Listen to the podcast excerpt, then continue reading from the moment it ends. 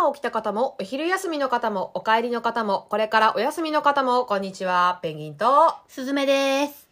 このラジオは、ミーハーお気楽 OL な姉、ペンギンと、サブカルシャカリキ OL な妹、すずめの会話を、せっかくなら誰か聞いてくれないかなと垂れ流す番組です。姉のペンギンです。妹のすずめです。よろしくお願いします。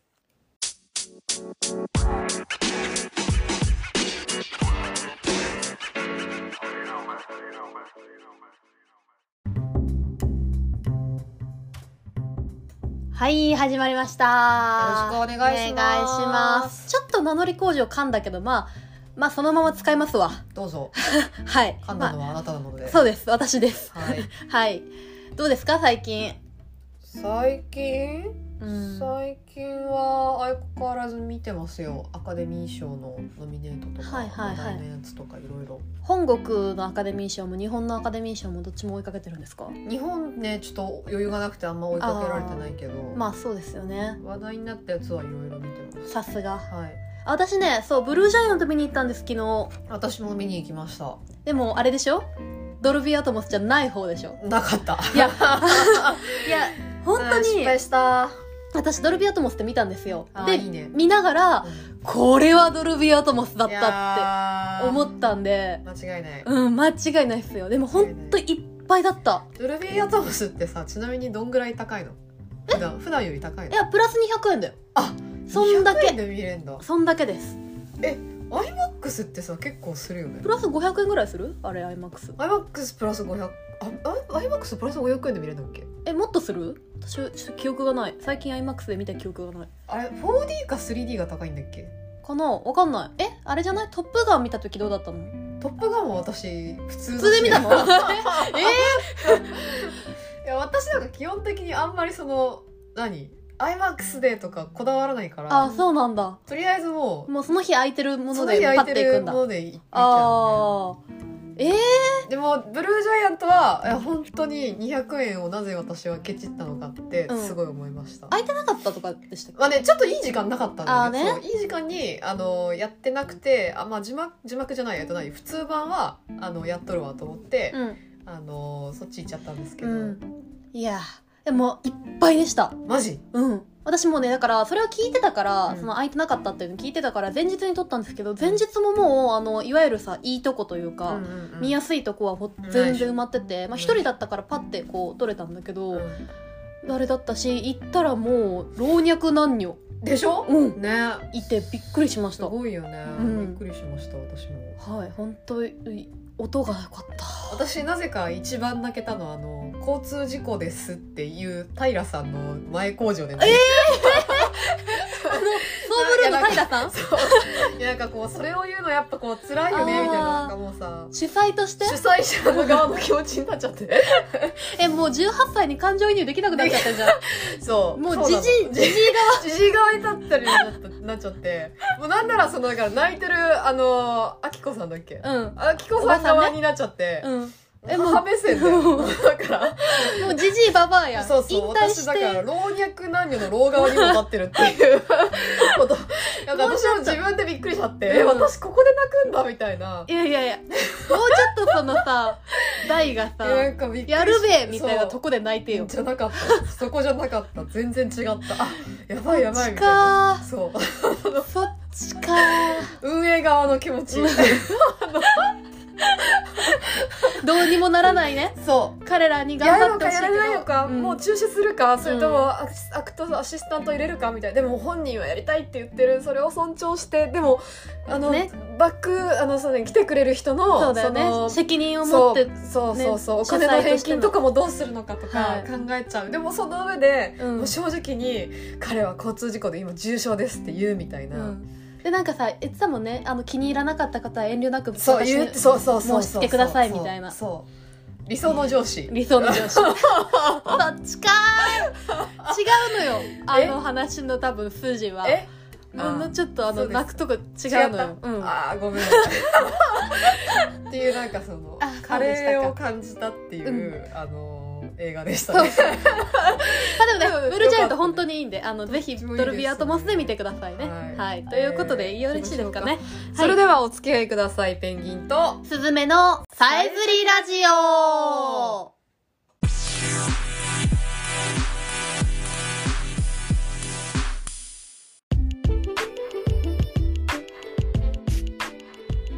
てさてさて、じゃあ、ペンギンさんから声でかいな。本 めっちゃ声でかくなちょっと気合い入れちゃった。今は日はあ私その、今日ね「パプリカ」っていう私がもうずっと好きな映画をいよいよ紹介しようって思うんですけど、はいはいえなんでそれを紹介しようかごめんちょっと花粉症でブスブス言ってるけどあ気にしないではい。あの お大事に。なんでそれをやろうかって思ったのは「あの Everything Everywhere All at Once」見に行ったんですよ。エブエブですね。エブエブでエブエブすごい良かったんだけど、うん。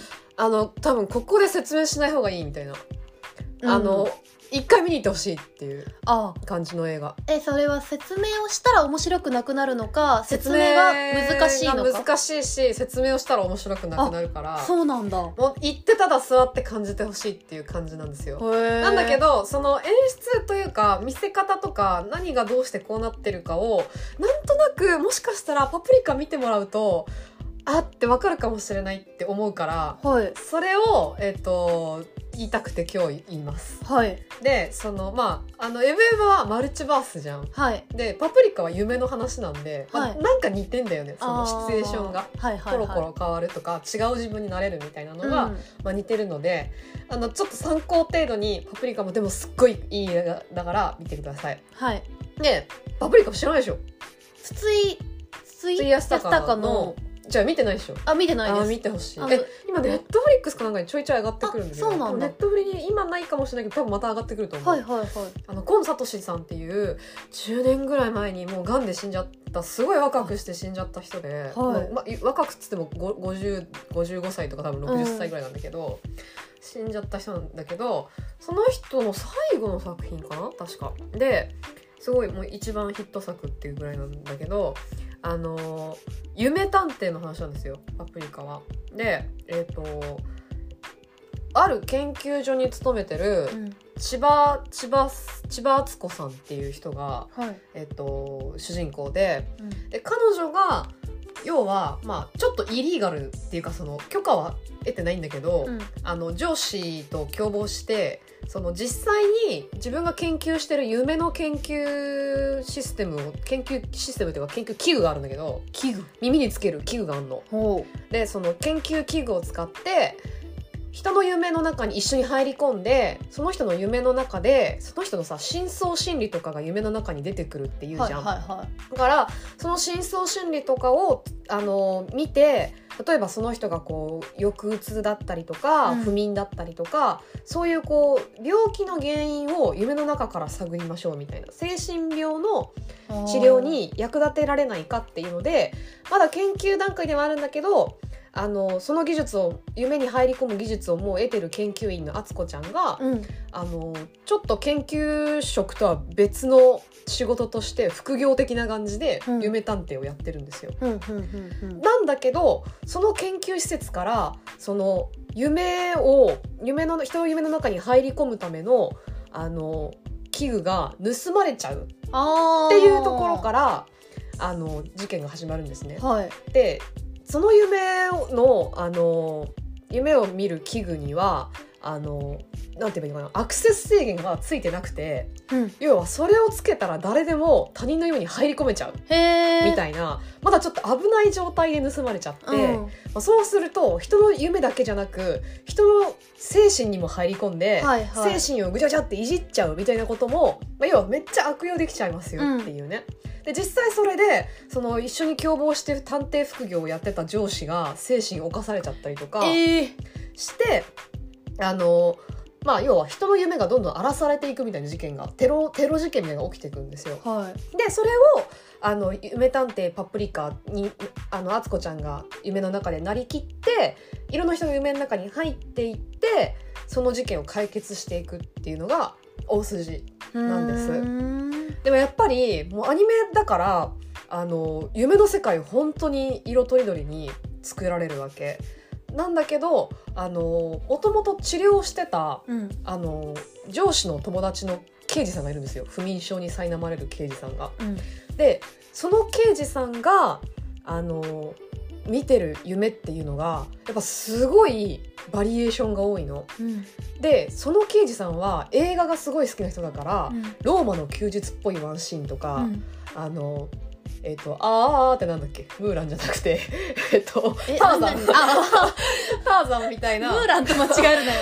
ジャングルみたいなシーンだったりとか、あとサスペンスっぽい深夜急行みたいな、へあのし夢だったりとかもうすっごいカラフルでいろんな夢が出てくるのね。でそれ自体もすっごく面白いし、で実際そこに違和感なくこう探偵としてパプリカが入り込むにはパプリカがいろんなこう姿になる必要があるから、うん。夢の中のパプリカはものすごい色可愛くて美人の女の子になるんだけどそのアバターみたいなね、うんうんうんあのそのそれぞれのそのたんあの刑事さんの夢の中に入る時にものすごいこういろんなローマの休日のさあのアン王女みたいになったりとか、ターザンだったらちゃんと何？あの腰巻きだけみたいなおー。セクシースタイルになったりとかそうそうそうそう。フルチンじゃフないよ。ルチンじゃないなんか腰巻きしてるビキニ的なねうん はいはい。スはいタイルになったりとか、まあ、いろんなパプリカちゃんがいっぱい見れるみたいなのもすっごい楽しい。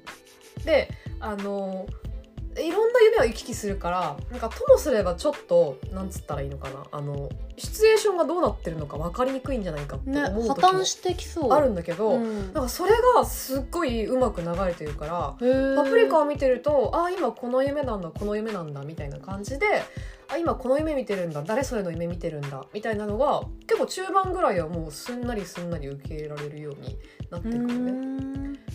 うんでその中盤以降夢がどんどん侵食してくるみたいな状態にこうなっていくんですよ。テロリストによって。うん。でまたそこでこうあの夢を見せる登場人物が増えていくから、うん。敵の人だったりとか、あの刑事さんの夢も引き続き続いてるみたいな状態だし、あのパプリカ自身の夢だったりとかあの、えっと、被害に遭った人の夢に入ったりとかいろんな人の本当に夢がどんどんどんどん膨らんでいくみたいな状態ででそれがもうあのあら最後は現実とも融合しちゃうみたいなハプニングがあってもうあらゆるカオスが起きてくるんですよ。でもなんかそのカオスもアニメならではの極彩色のアニメーションで見せてくれるからなんか見れちゃうみたいなのもあってすごくその構成とか演出が整頓されているのでなんかやっぱりすごい混乱をきたすんじゃないかと思うんだけどそれがね混乱なく見れるっていうのが私の一番の推しポイント。へえそれ結構さ絶妙なバランスなんだろうね、いやあそう絶妙なバランスなんだろうなと思う。なんか多分視聴者がここからまでは理解できたみたいな多分ポイントがあって、うん。そっから先にもう一つカオスを置くみたいなうん。見せ方がすごいうまくて、うん。でだんだんそうするともうだんだんそのカオスも許せるようになってくるみたいなあとあの音楽が平沢進さんっていう方なんあですけど。出た音楽フェチ、はい、音楽もねあの非常にカオティックで、うん、あの混沌とした夢の世界を非常にあのエレキエレクトニックな感じで表しているのでもうぜひねこれ聴いてほしいです。音楽はあれですか？テネットっぽい感じなのかな？あちょいテネットっぽい。こう逆再生みたいな。あちょいテネットっぽい。あ聞いたらわかるけどなんかわーわーエコーかかりまくれみたいな。ー。へわーわーえわーみたいな音音楽なんだけど音楽だしあのなんかね歌詞もすごいオープニングの歌詞がすごいうん。うーんなんていうのかな精神世界系の歌詞。ちょっと一筋縄では理解できそないなのみたいな。死ぬのがいいわみたいなこと？あそっちじゃなくてね。あじゃなくて。うん。なんだろう。うーんとねあの「白虎屋の娘」っていうタイトルがついてるのでその歌詞をぜひ検索してほしいんだけど、なんだろう「遠くの空回る花のエンジンのかまびすしさに」みたいな。その何？寺山修司みたいな歌詞なんですよ。なんかさ単語でかく乱させてくる感じ。ねそうそうそうそうそうそうそう 寺山修司感寺山修司感が、はいはい。あのなんかアンダーグラウンドな感じがすごいあのまあ夢ってねすごいクローズな世界の話だから、そこにこうそこを覗き見するみたいな感雰囲気ともすごく合っててとっても面白いのでぜひ見ていただきたいなと。でやっぱ「パプリカ」を理解するとその言うたのエブエブも、まあ、同じマルチバースの話なんではい。いろんな世界を行ったり来たりするんですよ。だ多分それもなんかここまでだったらここまで分かりましたね。いいですか？次の展開いきますみたいな感じで進んでいくのであなんとなくそのなんだろういろんな世界を行き来する系の話のあのジャンルとして一緒にセットで楽しんでもらうといいかなって思いました。なるほどぜひちょっと夢の世界にトリップしたい人は見てみてください。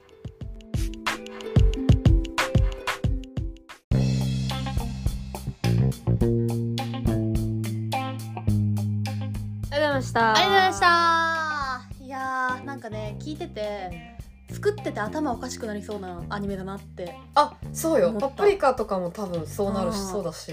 エブエブもね。エブエブも三徹して逆立ちしないとできない しても私多分無理っていう感じのなんかカオスさだった。いやそれをさだからチームで作ったのがすごいと思う。いやーそうだね。もうわっきわかんないえ今のどこのシーンやってますみたいなりそうじゃん。本当そう思う。なんかパプリカとかも多分なんか混乱しないのかなみたいになる。うん。え今誰の夢に入りました？みたいな。多分なりながら書いてたんじゃないかなアニメーターさんたちは、すっごいす思うごい。なんかねあのノーランクリストファー・ノーランの映画とかもそうだけど、時間逆行とかね。テネットとかね。そうそうそうそう。いやインセプションもね結構多分そうだと思うんだけど、今どこですか？みたいな、うんうんうん。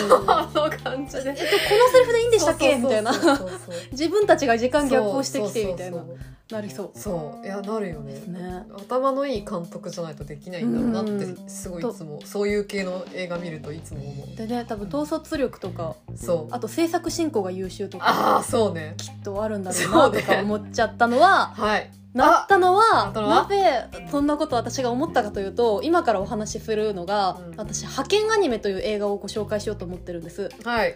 派遣アニメは日本アカデミー賞にもあのうん。ノミネートされて,、入ってはいただなんかちょっと映画の公開の時期にあんまり盛り上がってなかったんですけど、うん。今ネットフリックスで配信されててそうそうそうそう。見に行こうかなって言って見に行ってなかった行ってなかった。ごめんなさい。なんかいや早かったの公開終了が。早かったよ。ねうん思った思った。思ったより早くて終わっちゃって見に行けなくてネットフリックスで配信が始まったので見見たんですよ。はい。でえっ、とこのお話をしたいなと思うんですけどどうでした？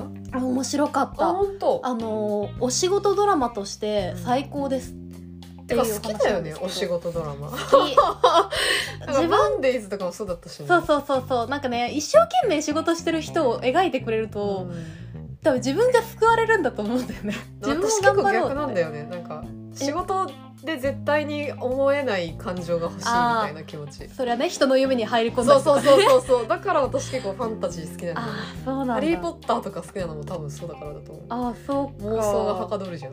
私もうんなんかそのお仕事の裏側。そうだよね。そうそう身につまされる系の感情が好きですよね。そう。そうだよね。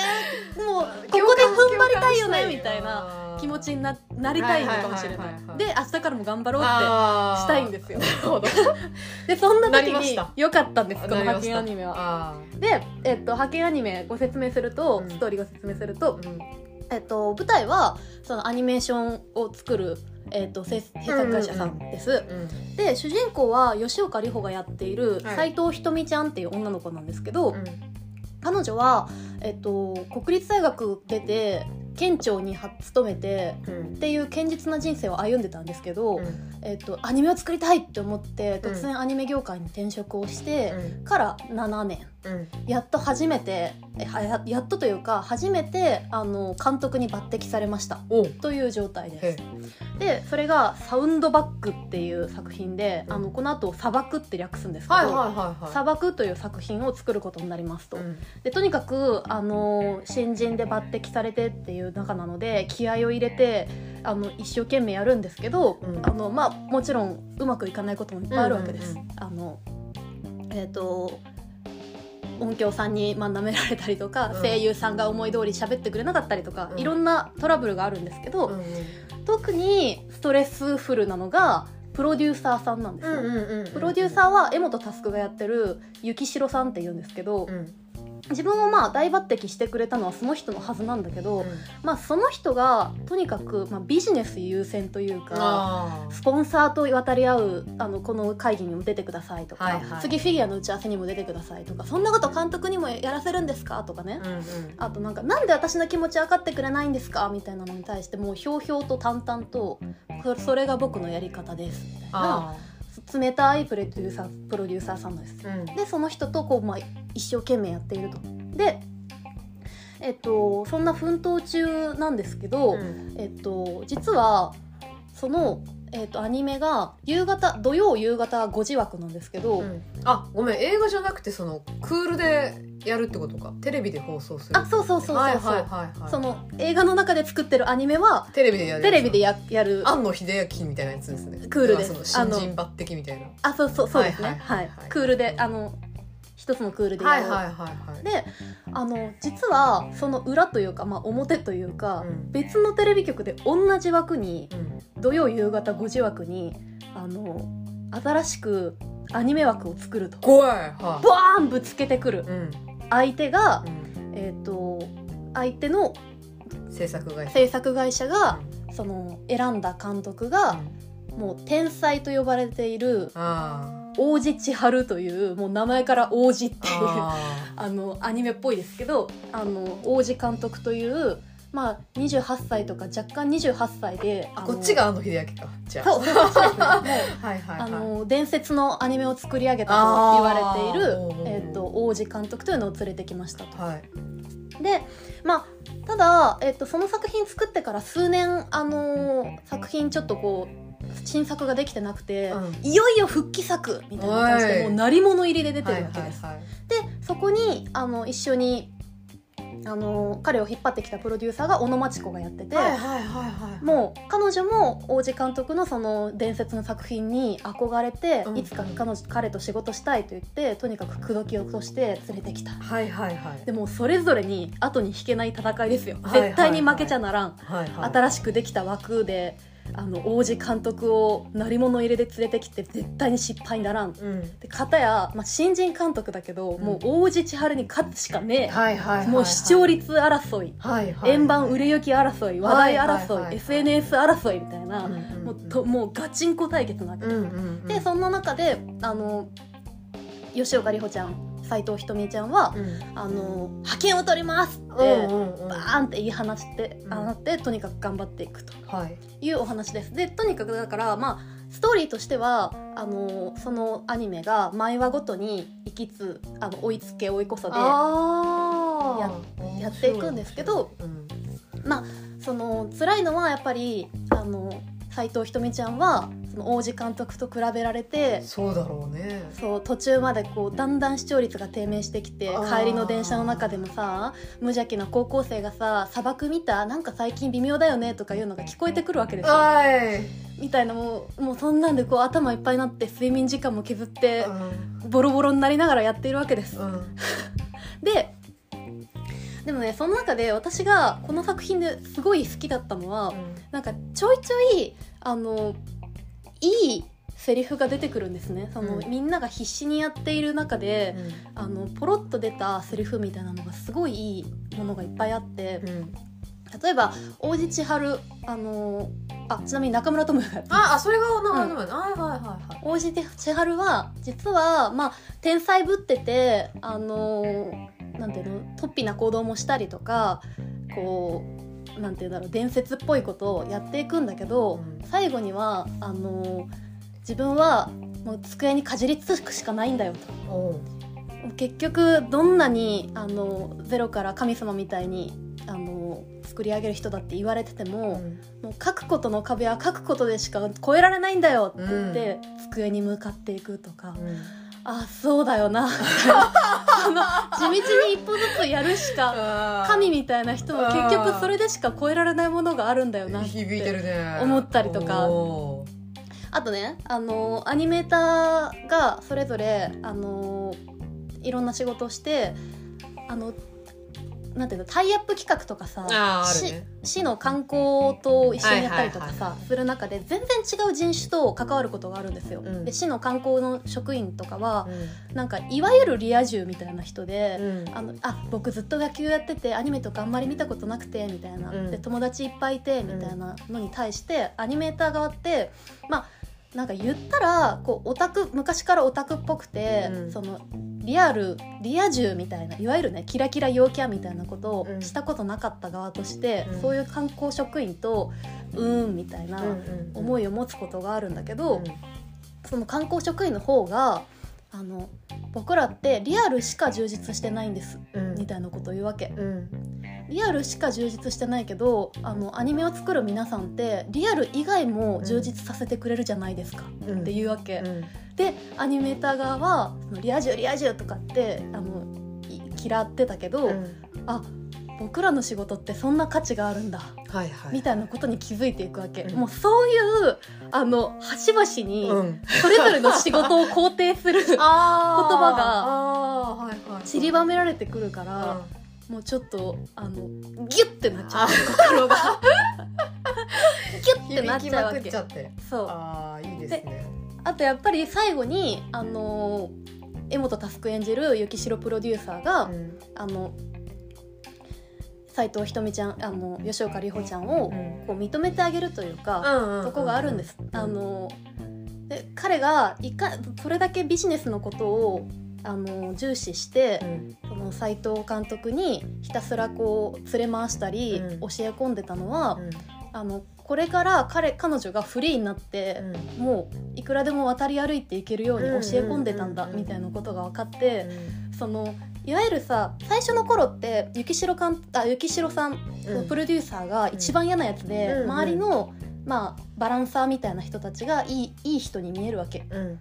でなんであの人だけ分かってくれないんでしょうとかってなるんだけど、うん。後半やっぱりそのプロデューサーがいかに本当に自分のことを思ってくれてたかっていうのが分かってくると、あの周りのただただこうバランスとってうん優しい言葉だけ吐いてくれてた人よりも、うん。プロデューサーを信頼するようにはなるわけですよ。うん。でそこで吉岡里帆ちゃんがうん。言い放つのがうん「私があの雪城さんの文句を言っていいのは私だけです」っていうわけ。悪口を言っていいのは私だけですって。そうギューってそうだよねって。あのやっぱりほん本当にうん。自分のことを思ってくれてる人とガチンコでやり合ったからこそうん。生まれる信頼関係えっていう。え尊い。尊い。尊い。尊い。なんか私も頑張ろう 仕事頑張ろうみたいな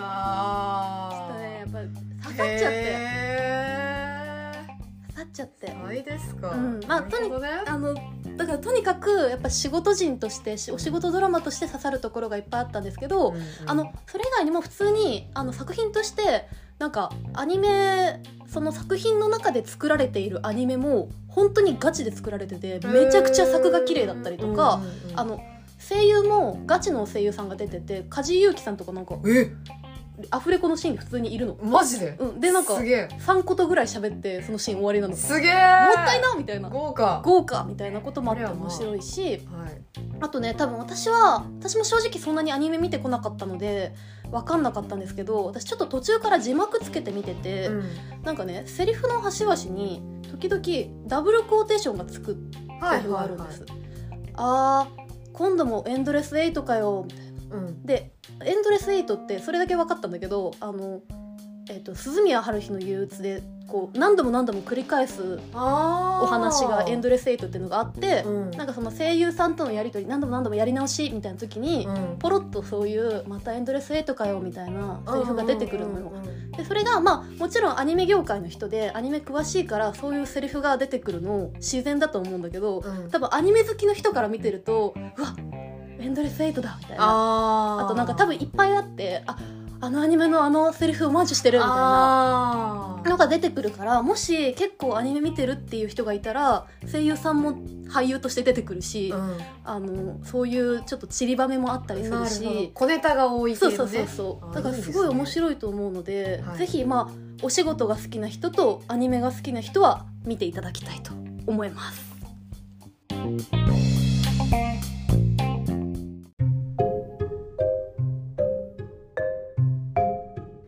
はい、ありがとうございました。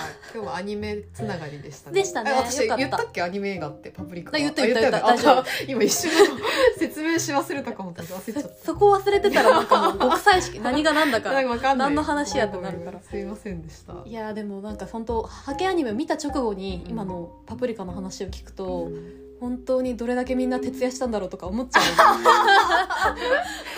そうだね、なんか庵野秀明のドキュメンタリーとか見るとね、あはいはいはい。みんななんかこう何？姿勢が45度ぐらいになってるもんね。う猫背もこうやってなんか、こうやって描いてるみたいな感じだもんね。うん、骨の形変わってそうなもうあの確かに。肩甲骨丸み帯びてましたもん。クロックス履いてね、うん、そうそうそうそう。確かにな。飲み終わったペットボトルいっぱい置いてね。わかるわかるわかる。わ、かりますよ。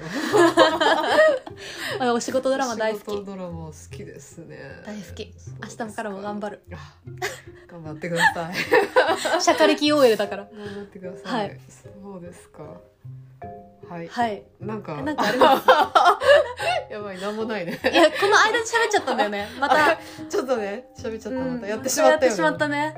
ちょっとあの BS でハンス・ジマーのさドキュメンタリーやるんですよっていう話をしましたね、この間に。この間にね。ハンス・ジマーのドキュメンタリーなんてお姉ちゃんめっちゃいいね。うん。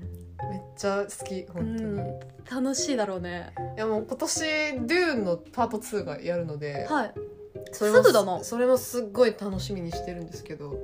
なんかね「ドゥーン」がでも結局ねまだ決まんない。なんか2023今年になるか来年に持ち越されるかみたいな噂もあって、うん。ちょっとまだわかんないんですよ。あそう。でもその前に私ティモシー・シャラメの今最新作やってるのに全然見に行けてなくて、はいはいはい。人を食うやつね。人を食うやつ。全然いけてない。どうしよう。ちょっとようわからんからさあの、うん。見たら教えて。えでももう公開感もすごい少ないから。あそうなんだ。へ全然少ない。もう30巻ぐらいでしか全国やってないから。えなんかねこ今期っていうか今多分相当映画が走ってて。うん、だその「トップガンマーヴェリック」とかいまだにやってるじゃん。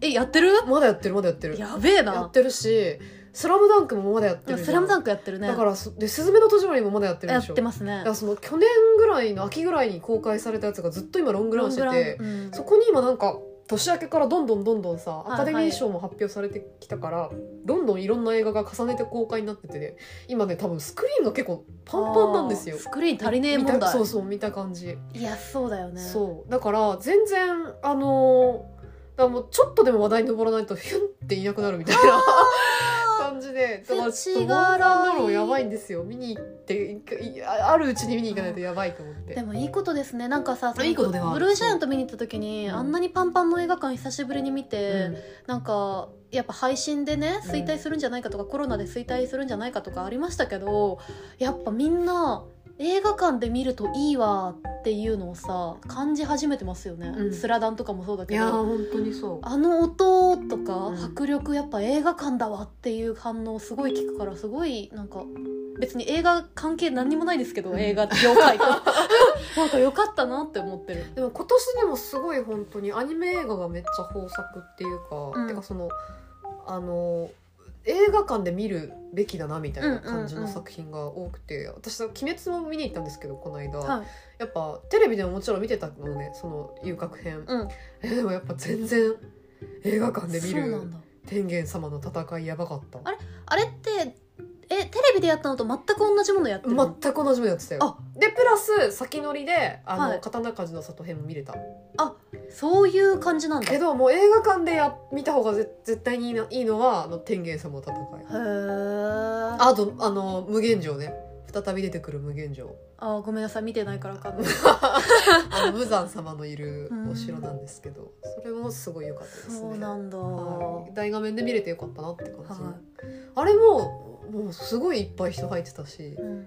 えやっぱそのさ見てよかったなって思うのって、うん。音ですか？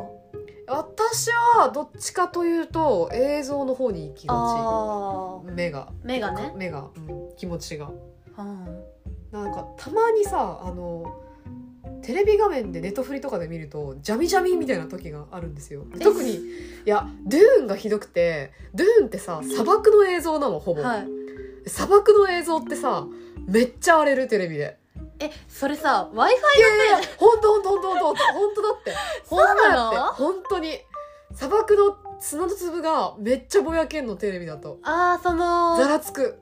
あれか。限界を迎えている。うん。なんて言うんだろう。なんて言うんだっけあれ。えっ、と何？竜ガソ粒子？ガソガソ粒ガソ。ガソガソガソ。ガソのが追ガソが追いついてない本当に。そうなんだ。そうだから私デューンはもう絶対次は IMAX で見ないとダメだって思った。へえ砂漠とかさ雪雪原って結構その荒れるじゃないですか、うん。荒れがち、うんうんうん。うん。海とか街とかはあんま荒れないんですまあそうだよね。あれ多分見たこと砂とかやっぱ明るいみたいな。明るくて粒が細かいものはなるほど。めちゃくちゃ荒れる。そう。それであうわ失敗したって思ったの。へえすっごい好きだったけど失敗したって思っあなるほどね、うん。映像でそういうところか。たそうだからそういうのデューンとかはやっぱ見るべきあの映画館で。私でもやっぱ映画館で見てよかったなって思う時って音だと思ってたんですよ。あそれこそだドルジャントもそうだし、うん。あの前にあともののけ姫をさ映画館で知ってた時、うんはいはいはい。う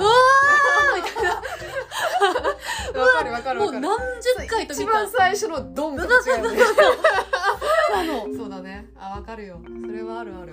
それはあります。なんかあの朝焼けみたいなさ、うん。あの山の映像とドンって出た瞬間、はおーはいってなっちゃったのがすごい印象的で、うん。え映画館やっぱ音だと思ってたけど、私なるほどね。あなんかありますね。ありますね見るとこの違い。はい。あごめんなさい。長くなっちゃい終了工場にカンペを出すの忘れてるので少々お待ちくださいね。え別にもう私覚えちゃったよ。あ覚えてる？というわけで本日はこの辺りで見てもいいでしょそうですね じゃあお願いします。というわけで本日はこの辺りで。このラジオは姉と妹の会話をせっかくなら誰か聞いてくれないかなと垂れ流す番組です。聞いてくださった皆さんありがとうございます。ではまた次回